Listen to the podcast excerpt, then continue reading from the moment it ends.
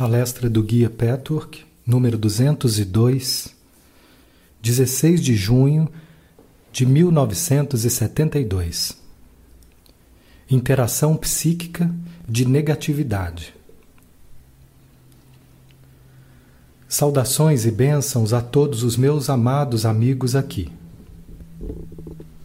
À medida que vocês crescem em seu caminho, o poder do amor e a força da verdade continuamente desabrocharão em vocês. Em nossa última palestra desse período de trabalho, gostaria de começar dizendo-lhes que o trabalho que vocês realizaram durante esse ano que passou é extremamente importante e significativo. Quando o material da palestra dessa noite tiver sido profundamente entendido e assimilado, o significado do seu progresso tornar-se-á muito claro. A maioria de vocês aprendeu a se conectar com, a estar consciente de e a admitir uma grande quantidade de negatividade e de intencionalidade negativa. Alguns fizeram mais que outros nessa área, mas vocês estão todos no caminho. O significado e o valor desse progresso ainda nem pode ser percebido. Existe uma grande diferença entre tornar-se consciente da intencionalidade negativa e agir cegamente a partir da negatividade. A última leva-nos a sofrer um tipo especial de confusão que é mais doloroso do que uma dor real. Esse novo estado de consciência beneficia igualmente a você e aos outros. Nessa palestra, eu gostaria de mostrar-lhes o que significa a interação psíquica inconsciente entre você e os outros, com relação à dor da culpa, da qual falamos na última palestra. Quando você estiver apenas vagamente consciente de sua negatividade, quando você só dificilmente perceber o sofrimento que sua negatividade inflige aos outros, você se encontrará envolvido numa batalha com base na culpa, na autojustificação, na autovitimização, na impotência, na autorrejeição e na dúvida.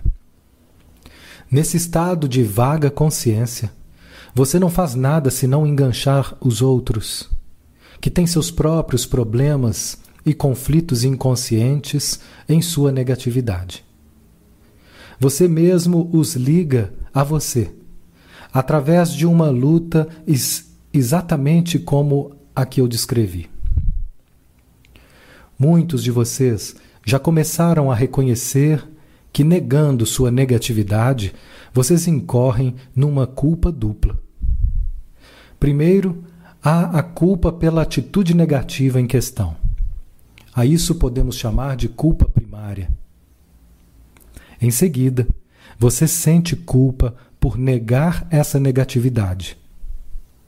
A essa negação podemos chamar de culpa secundária. Se a culpa primária fosse admitida e as suas consequências verdadeiramente aceitas, ela cessaria de ser uma culpa. A culpa secundária, a culpa da negação, tem um peso muito grande na alma de todos. É uma carga que consome muita energia vital. Sua negação implicará sempre em atos danosos, internos ou externos, em relação aos outros. A negação é sempre um insulto que se acrescenta ao ferimento e, portanto, pode verdadeiramente ser chamada de pecado. É um pecado porque você pune os outros por sua própria falha, por suas próprias intenções negativas, falta de amor, falsidade, maldade e exigências injustas. Se você está consciente, por exemplo, do fato de que você não deseja amar, e se você não finge o contrário, você então assume a responsabilidade por sua escolha. Se você percebe que, que paga um alto preço por uma existência sem amor, mas aceita isso. Pelo menos você não prende outros em sua culpa por não amar. Certamente você estará sozinho e isolado, mas você fez uma escolha. Você sabe disso e paga o preço por isso. É verdade que você está privando o mundo de sua maravilhosa capacidade de amar. E nesse sentido você está falhando. Mas o pior é quando você culpa os outros por sua falta de amor. Mesmo que use o defeito deles como desculpa. Quando você pune os outros pelos resultados de sua própria atitude desamorosa, e quando você cria caso com eles, a fim de justificar o seu próprio fechamento. Por que então vocês pecam realmente, meus amigos? Apesar dessa prática ser muito comum e difundida, ela é tão sutil que somente pessoas que já possuem uma considerável quantidade de autoconsciência podem começar a reconhecê-la em si mesmas e, portanto, também nos outros. Julgar nos outros a responsabilidade por você não amar é uma atitude básica que existe em várias formas e em graus de intensidade variáveis. Quando não reconhecida, a recusa em amar frequentemente se manifesta na seguinte atitude: Eu não quero lhe dar nada, seja lá quem for você. Mas eu exijo que você me dê tudo. Se você não fizer isso, eu vou punir você. Essa atitude é muito comum. Quanto mais disfarçada e menos conscientemente expressa ela for, mais insidiosos serão seus efeitos em você mesmo e nos outros. É sempre relativamente fácil negar, racionalizar, distorcer, esconder ou usar meias-verdades para justificar essa atitude. Ultimamente, diversos dos meus amigos têm sido capazes de ver essa atitude em si mesmos e de admitir isso, não somente para si mesmos, mas também para seus amigos no grupo. O influxo de saúde, de ar puro e fresco da verdade psíquica é instantâneo. Esse frescor é resultado de você se libertar da culpa secundária. Quanto mais você expuser cada detalhe da disparidade entre suas exigências, sua própria intenção de não dar, e a punição que você coloca em ação quando as exigências não são satisfeitas, mais você se libertará da culpa secundária. Quanto mais claramente você puder ver a injustiça irracional da discrepância entre o que você exige e o que você dá, a diferença entre o tratamento que você insiste em receber e o tratamento que você dá aos outros, e a forma pela qual você escolhe punir os outros, a fim de que não possa ser pego ou considerado culpado. Quanto mais claramente você puder ver isso, mais rapidamente você se libertará de uma causa, de uma carga que causa depressão, ansiedade, preocupação, impotência e frequentemente também doença física e frustração material. Uma das formas mais populares de punir os outros por não responderem com amor às suas atitudes egoístas é considerá-los culpados criar um caso com eles, de forma que eles pareçam ser a causa do seu sofrimento. Você pode convencer a si mesmo muito facilmente da culpa deles, porque você escolhe ver apenas o resultado de sua negação e de seu desdenhoso e covarde não dar. Você escolhe ignorar o fato de que, enquanto sua própria psique ainda estiver enterrada nessa atitude negativa em relação à vida, os outros não poderão responder da forma que você gostaria que eles respondessem. Sua negatividade diz: Eu negarei a verdade e culparei você por não me dar tudo aquilo que você tem. e por não me deixar escapar com minhas exigências unilaterais. E se você ousar reagir a isso, eu lhe punirei, odiando e culpando ainda mais. Aqueles que estão no início do caminho, ou aqueles que têm um investimento muito alto numa imagem, numa autoimagem idealizada, que não deixa espaço para admitir tal coisa, a princípio acharão bastante impossível que eles também abriguem tal atitude. Sua melhor medida para determinar se ela existe ou não e em que medida ela existe é consultar seu estado mental e suas emoções. Se você se sente seguro, sem medo, à vontade, confortável com os outros, sem ansiedade, se você expande sua vida de forma alegre, e se você considera dificuldades ocasionais como degraus significativos, então é verdade que você já superou grandemente essa atitude envenenada. Mas você também já deve ter tido essa atitude negativa em algum momento e deve ter lidado com ela de forma verdadeira.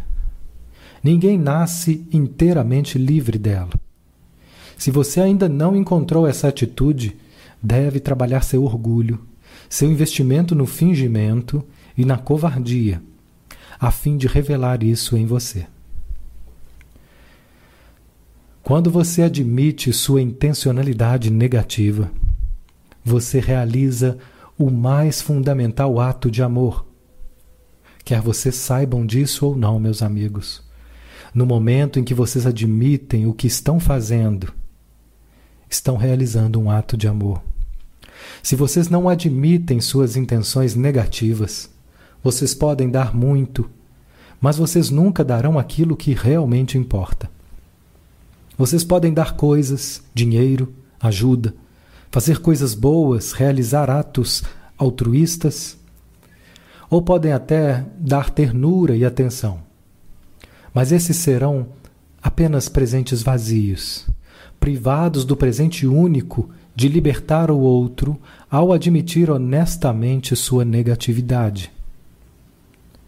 A culpa, causada por suas exigências injustas, por seu desprezo e pela negação do seu amor, e a culpa secundária, causada por punir os outros pelo seu sofrimento, vão minar a sua força e o seu poder de autoexpressão. Isso o tornará, o tornará realmente fraco.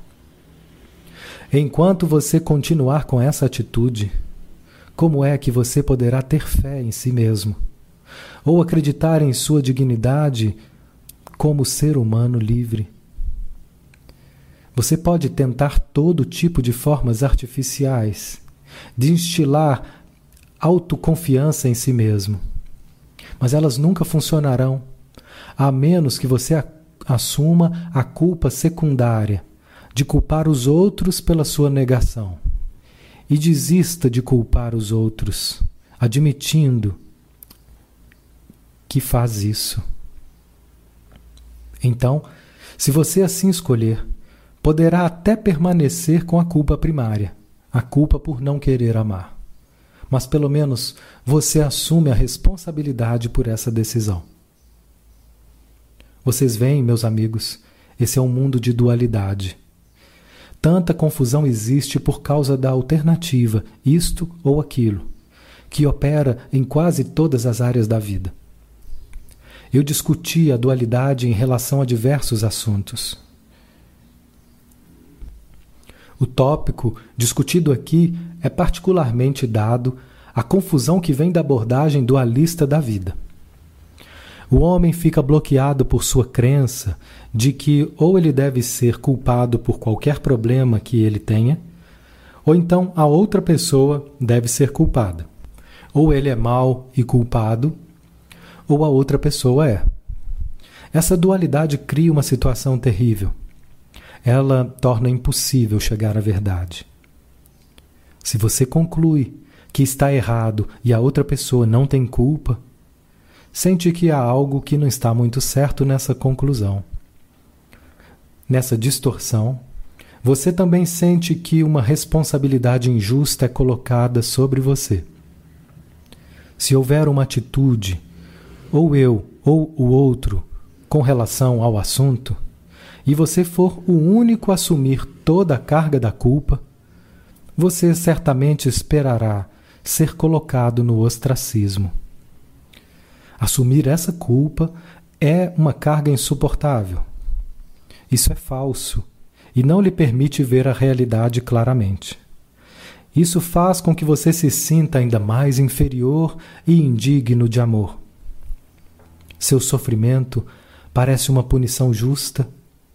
Em vez de ser o resultado de uma escolha que você é livre para mudar sempre que decida.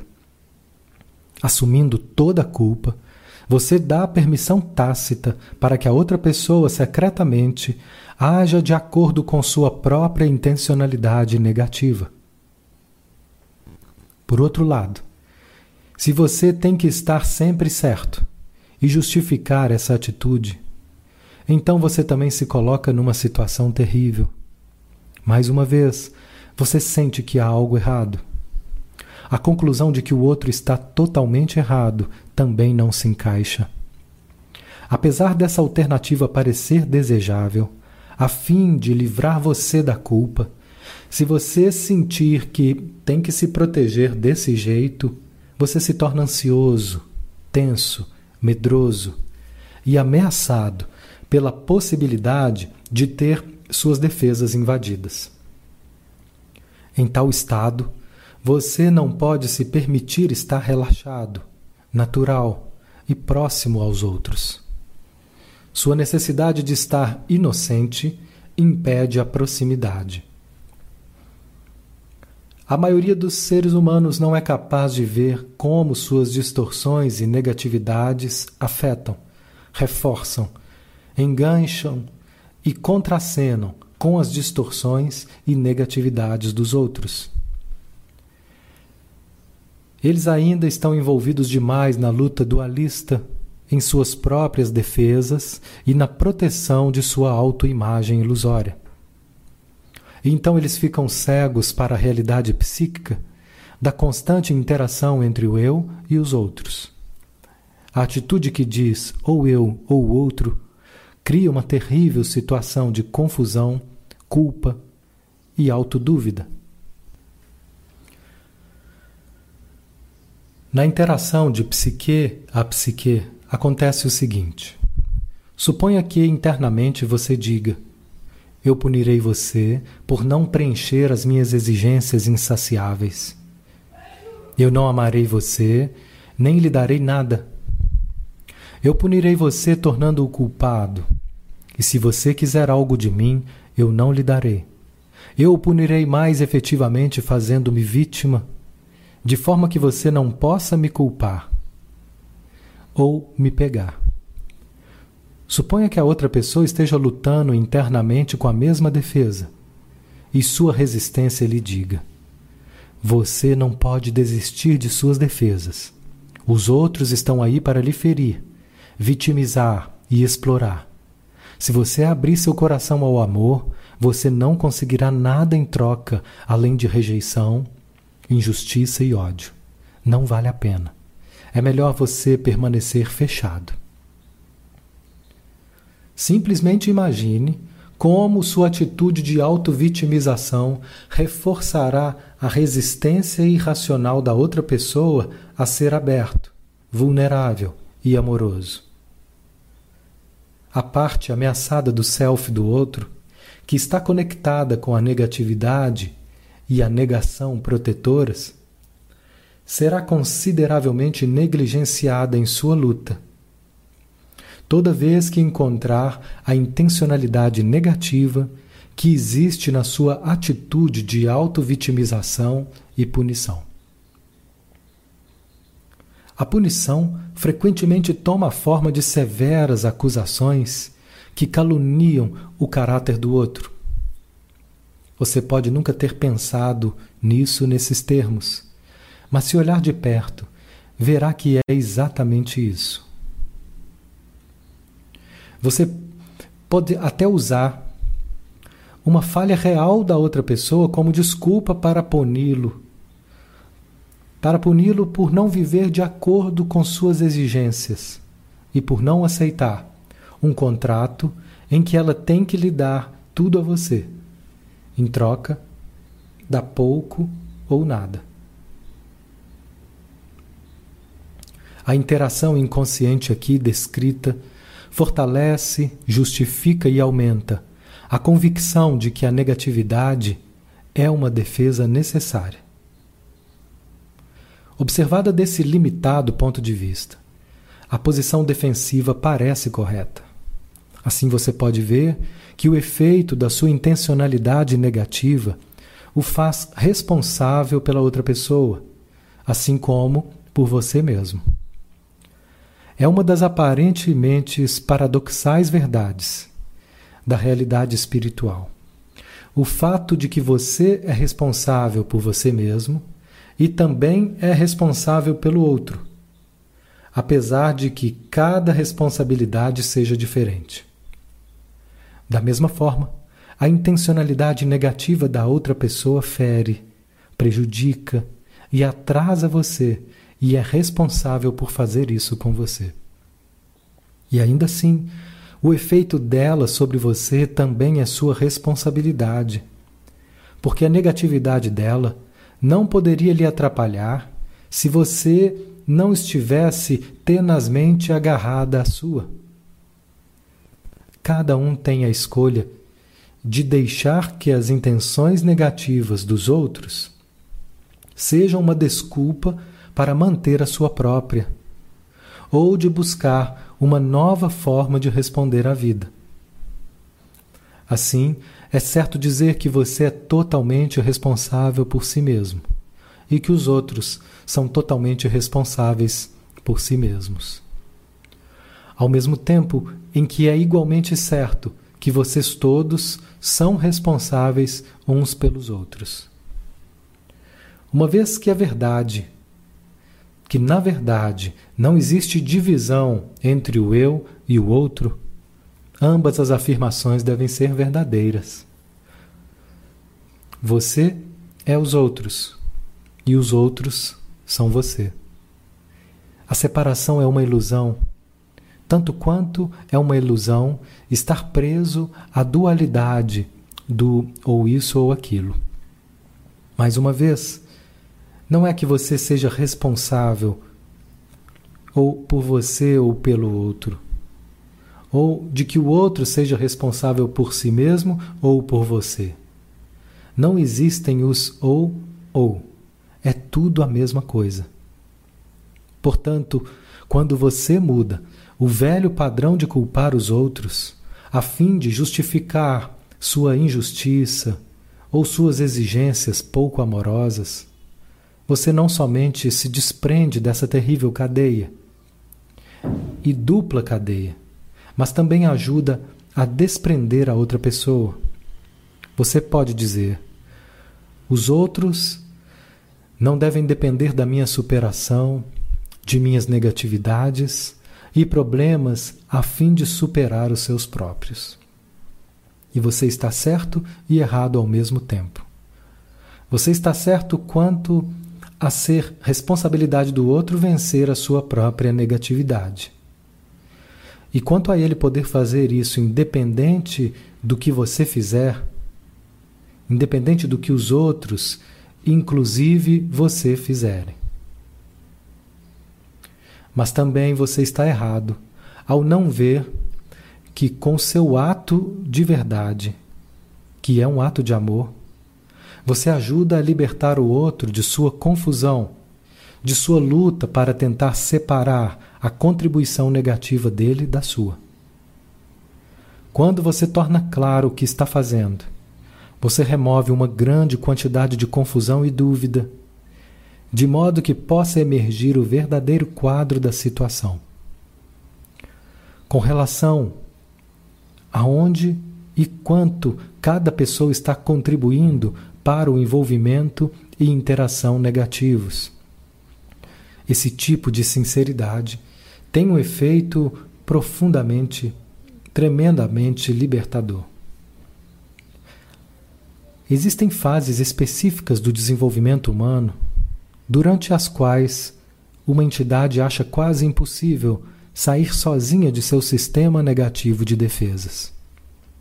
Nesses momentos, ela não pode abandonar sua convicção de que suas defesas são necessárias, a menos que uma pessoa com a qual ela esteja envolvida a liberte do gancho, admitindo sua própria intencionalidade negativa, sua atitude destrutiva, sua desonestidade, sua maldade. Imagine como você se sentiria se alguém muito próximo a você, que lhe tivesse causado sofrimento, apontando suas culpas reais e falsas, mas que também o tivesse deixado confuso ao negar suas próprias culpas, de repente lhe dissesse: Você sabe, eu não quero lhe dar amor. Eu quero fazer exigências e então culpar, acusar e punir você quando você não cumprir as minhas exigências. Eu também não permito que você se sinta ferido, porque apesar de eu querer ferir você, eu não quero que me façam sentir culpado por ferir você. Apenas imagine como isso libertaria você. Como isso repentinamente esclareceria muitas confusões não seria muito provável que você respondesse a um tal ato de amor, sentindo-se o certinho e agindo como o irreprovável que sempre soube das intenções negativas da outra pessoa e agora se estabelece como a vítima inocente. Se você admitir suas próprias exigências injustas, sua covardia em não mostrar seus sentimentos e não admitir sua intencionalidade negativa, pode ser realmente doloroso para seu orgulho, mas não será doloroso para nada mais. A pessoa que o ouvir terá naquele momento recebido de você um presente de amor mesmo que você ainda não queira amar com seu coração, com seus sentimentos e com seu ser interno, você terá começado a amar de modo verdadeiro. Ao libertar a outra pessoa da falsa culpa que você colocou sobre ela, a fim de esconder sua própria culpa real, você lhe permite olhar para sua verdadeira culpa, sem que aconteça uma autodevastação, e sem essa mais dolorosa das lutas internas, em que várias culpas e acusações são misturadas e confundidas. Esse esclarecimento e libertação da culpa frequentemente leva à solução dos problemas mais profundos. É como se a personalidade precisasse dessa graça externa dessa ajuda. A sua desonestidade em colocar a culpa em outra pessoa torna essa autorrevelação honesta quase impossível. Porque se a pessoa admite sua culpa, isso implica que você estava certo em acusá-la de ser má e de ser a causa de seu sofrimento. Dessa forma, as pessoas ficam presas umas às outras pela negação, pela projeção da culpa, pela confusão, pela briga do ou ou e pela interação negativa. Alguém tem que dar o primeiro passo para afrouxar o laço e libertar os nós. Como vocês sabem, a intencionalidade negativa é uma defesa. Ela deriva da crença inata de que o mundo não é confiável e de que a única forma de você se preservar da exploração injusta e do mal é sendo tão mal quanto o mundo, ou mais. Quando você reconhece sua má vontade, você ajuda os outros a começar a confiar na decência do mundo, na decência das pessoas. Elas podem começar a ponderar. Talvez não seja tão perigoso, afinal. Talvez eu não esteja tão sozinho em minha vergonha e minha culpa ocultas. Talvez eu possa relaxar. Talvez eu também possa admitir a minha negatividade e não ser considerado o único responsável. Que diferença isso faria na interação e nas atitudes com relação à vida, no estado espiritual total de uma entidade humana? O sistema de energia deve começar a mudar se você agir dessa forma. Quando vocês todos trabalharem juntos com esse tipo de honestidade, vocês descobrirão que o amor não é um comando da vontade e da mente. Vocês descobrirão que, em vez de ser uma abstração, ou um gesto sentimental, ou uma emoção, o amor, em sua natureza essencial, é ativo, vigoroso, assertivo e livre. Honestidade é a forma de amor mais necessitada e mais rara na interação dos humanos. A menos que essa expressão de amor exista, permanecerá sempre a ilusão de que vocês e os outros são separados, de que os seus interesses individuais são contraditórios, de que, a fim de proteger seus interesses, você deve derrotar os outros e vice-versa. Quando vocês conhecerem sua própria negatividade, meus amigos, quando vocês realmente a possuírem, quando vocês assumirem a responsabilidade por ela e não mais a projetarem sobre os outros, distorcendo a realidade a fim de poder fazer isso, somente então vocês ganharão repentinamente um novo insight quanto ao comportamento das outras pessoas. Isso capacitará vocês a saber o que está acontecendo dentro delas, mesmo quando elas não admitirem isso. Tanto quanto a honesta autoexposição, essa capacidade de insight também os libertará. Ela também o tirará da confusão e da culpa de tentar delegar a responsabilidade com perguntas como: o que estou fazendo? O que o outro está fazendo? Onde está a minha culpa? Onde estou errado em meu sofrimento? Como o causei? Como a outra pessoa o causou? Essas perguntas flutuam entre culpar a si mesmo e culpar os outros. Nenhuma das vias leva a qualquer solução. Mas no momento em que você para de culpar a outra pessoa e para de e passa a assumir a responsabilidade por suas atitudes negativas, destrutivas com relação ao outro, mesmo que o outro não esteja disposto a fazer o mesmo, você verá a situação claramente. Você se desenganchará, primeiro por admitir e por ter autoconhecimento. Depois, pela sua habilidade de ver e compreender as intenções negativas, atitude negativa e as projeções desonestas da outra pessoa.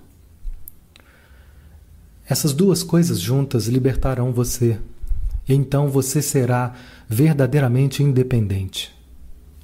É por isso que todos que admitem o pior em si mesmos inevitavelmente sentem excitação, liberação, energia, esperança e luz como resultado imediato.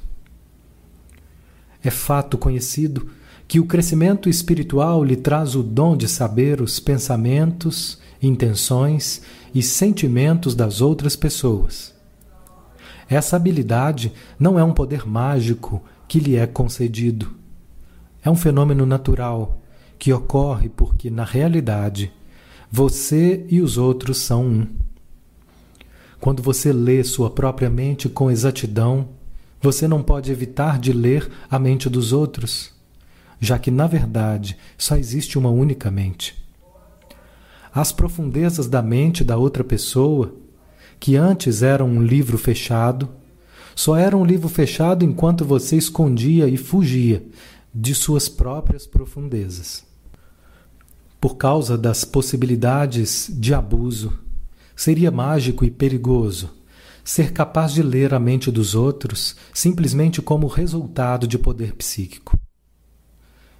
Mas quando essa habilidade cresce organicamente, como um subproduto do seu próprio conhecimento interno, é um fenômeno natural e não pode ser usado com abuso a serviço da negatividade ou da necessidade de poder. Agora, parece que as entidades humanas são seres completamente separados. Mas quando a sinceridade, como discutimos aqui, tiver sido realizada, a realidade será vista exatamente como é. Será óbvio que tudo é um, que só existe uma consciência. Que experiência libertadora ver os outros e conhecê-los, e não mais ficar confuso e dividido. Essa habilidade cresce quando você abandona a teimosia em esconder, projetar, negar e distorcer.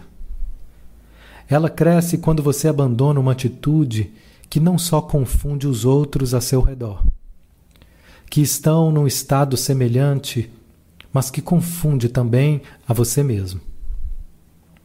Na última palestra, discutimos a dor da culpa. A pior dor da culpa é sentida quando você não sabe muito bem que parte você e a outra pessoa representam numa determinada situação dolorosa.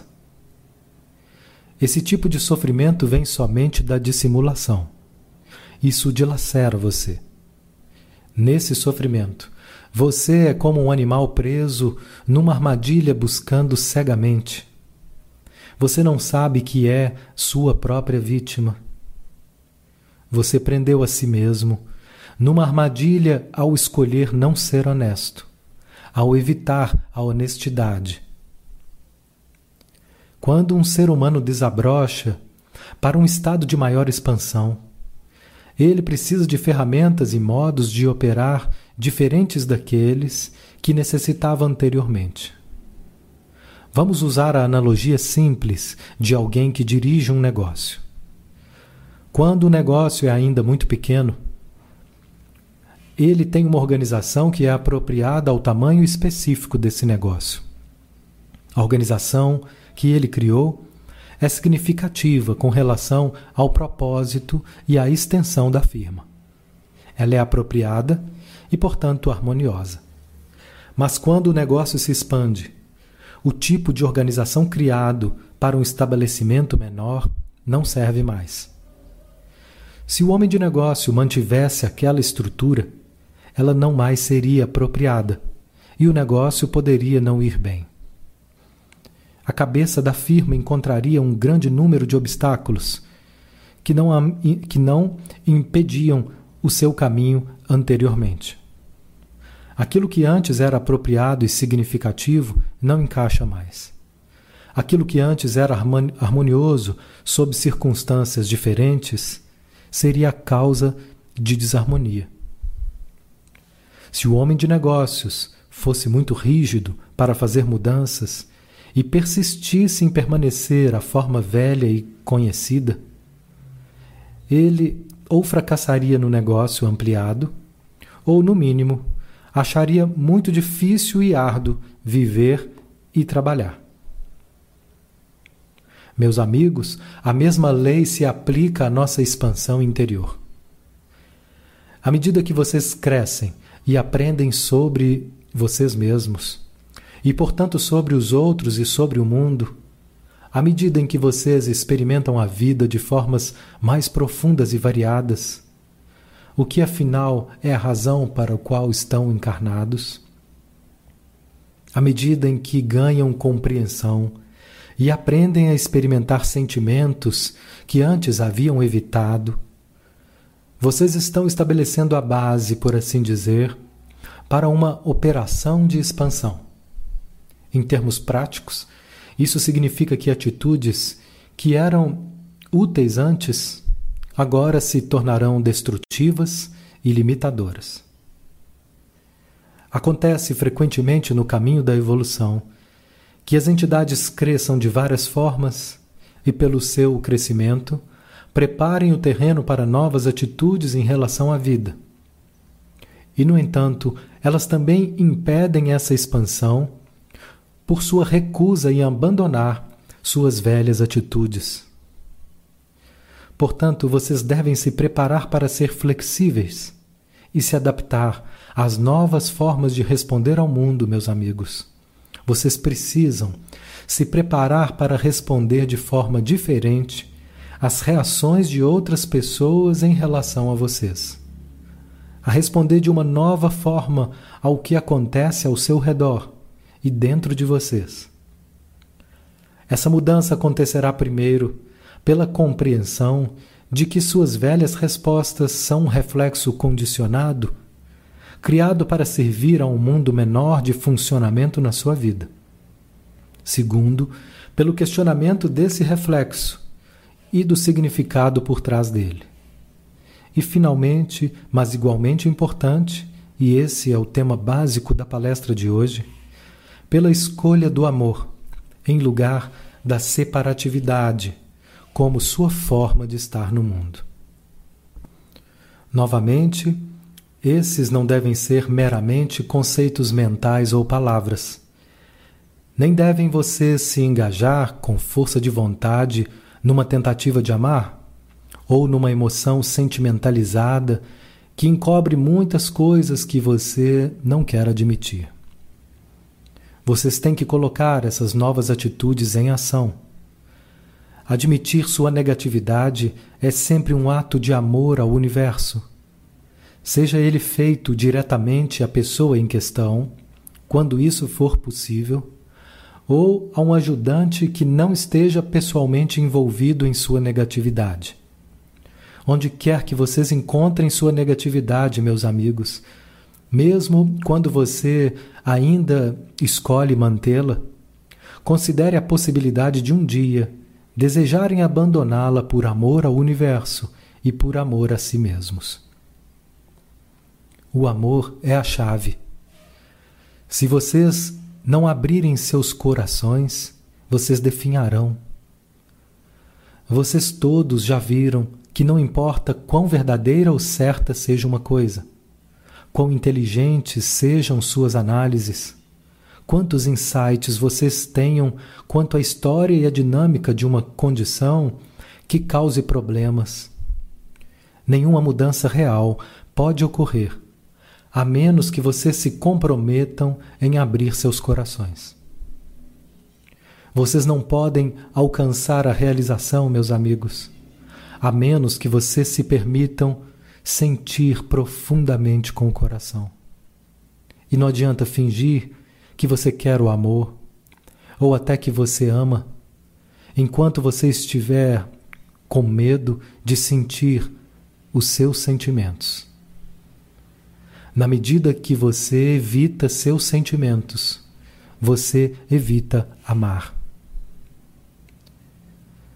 Você não pode ser forte e corajoso você não pode amar a si mesmo a menos que você ame os outros. É igualmente verdade que você só pode amar os outros na medida em que você ama a si mesmo.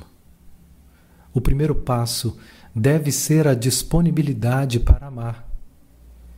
Você não começa a amar simplesmente porque escolheu isso. Você tem que invocar a natureza divina de seu núcleo mais interno para que ela lhe conceda a graça de amar.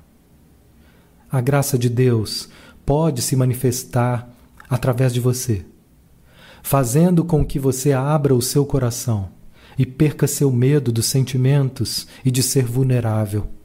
Isso é tudo que você precisa. Se você não ama, você não tem nada. Se você ama, você tem tudo. Mas se você ama falsamente, como uma imitação, é muito, muito menos amor e muito mais prejudicial e ilusório do que quando você admite seu ódio. Admitir seu ódio é um ato mais amoroso do que um ato aparentemente amoroso que encobre o ódio. Pensem sobre isso, meus amigos. que os próximos poucos meses, nos quais vocês terão tempo para assimilar o material que eu lhes dei, e durante os quais vocês estarão sem esse contato direto, possam ajudar vocês a estabelecer cada vez mais a comunicação mais real e mais vital de todas, a comunicação com seu eu espiritual. Mas a fim de fazer isso, vocês precisam eliminar seus autoenganos e fingimentos. Eles sempre bloqueiam o caminho para Deus dentro de vocês.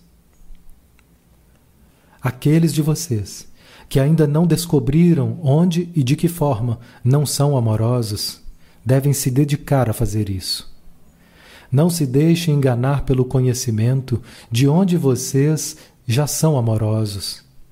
Perguntem-se quão realizados se sentem em seu amor. Quão calorosos e não ameaçados vocês se sentem com os outros. Quão confortáveis vocês se sentem na vida. Essas serão as suas respostas para saber quão amorosos e verdadeiros vocês são. E então, talvez possa ser dado o primeiro passo para o amor: admitir o seu ódio admitir sua atitude punitiva, admitir sua maldade. Na medida em que você fizer essas coisas, você começará a amar. Você terá pisado o primeiro degrau da escada do amor. No minuto em que admitir a feia verdade que queria esconder, e pela qual, além do mais, você mantinha outra pessoa como responsável. Você fazia isso, seja distorcendo totalmente a realidade, seja usando algo que era parcialmente verdadeiro como desculpa para sua própria atitude negativa. Para compreender isso, meus amigos, é necessária muita meditação e genuína boa vontade. Mas então, que chave para a vida vocês terão? Vocês precisam realmente querer ver isso. Quando vocês conseguirem, então também compreenderão como foi tremendamente significativo esse ano de trabalho para a maioria das pessoas desse grupo, pois todos admitiram pelo menos uma pequena parte de sua intencionalidade negativa. Quanto menos vocês resistirem à expansão em direção ao novo estado de funcionamento, quando estiverem prontos para isso, quanto mais disponíveis e não resistentes vocês forem, mais suave será a transição para um estado novo, mais verdadeiro e mais amoroso. Agora, eu lhes peço que se comprometam a ir mais longe e mais fundo nessa direção. Comprometam-se a ir até o fim, assim ajudando a si mesmo e aos outros ao seu redor. Permitam que isso aconteça. Essa é a maior bênção que pode haver. Ao fazer isso, vocês criarão o clima necessário, dentro e fora, para um ambiente interno novo. Esse foi realmente um abençoado ano de trabalho, meus amigos Muitos de vocês manifestaram seu crescimento espiritual sobre a forma de maior paz e segurança interior e numa expressão visível de uma vida mais plena. Os próximos anos serão ainda mais plenos na medida em que vocês expandirem esse núcleo de aprendizado e purificação espiritual. Vocês são realmente abençoados. Cada passo em direção à verdade, cada passo em direção ao amor, libera mais energia espiritual. Cada passo de decência ativa mais a sua natureza divina. Sejam essa natureza divina.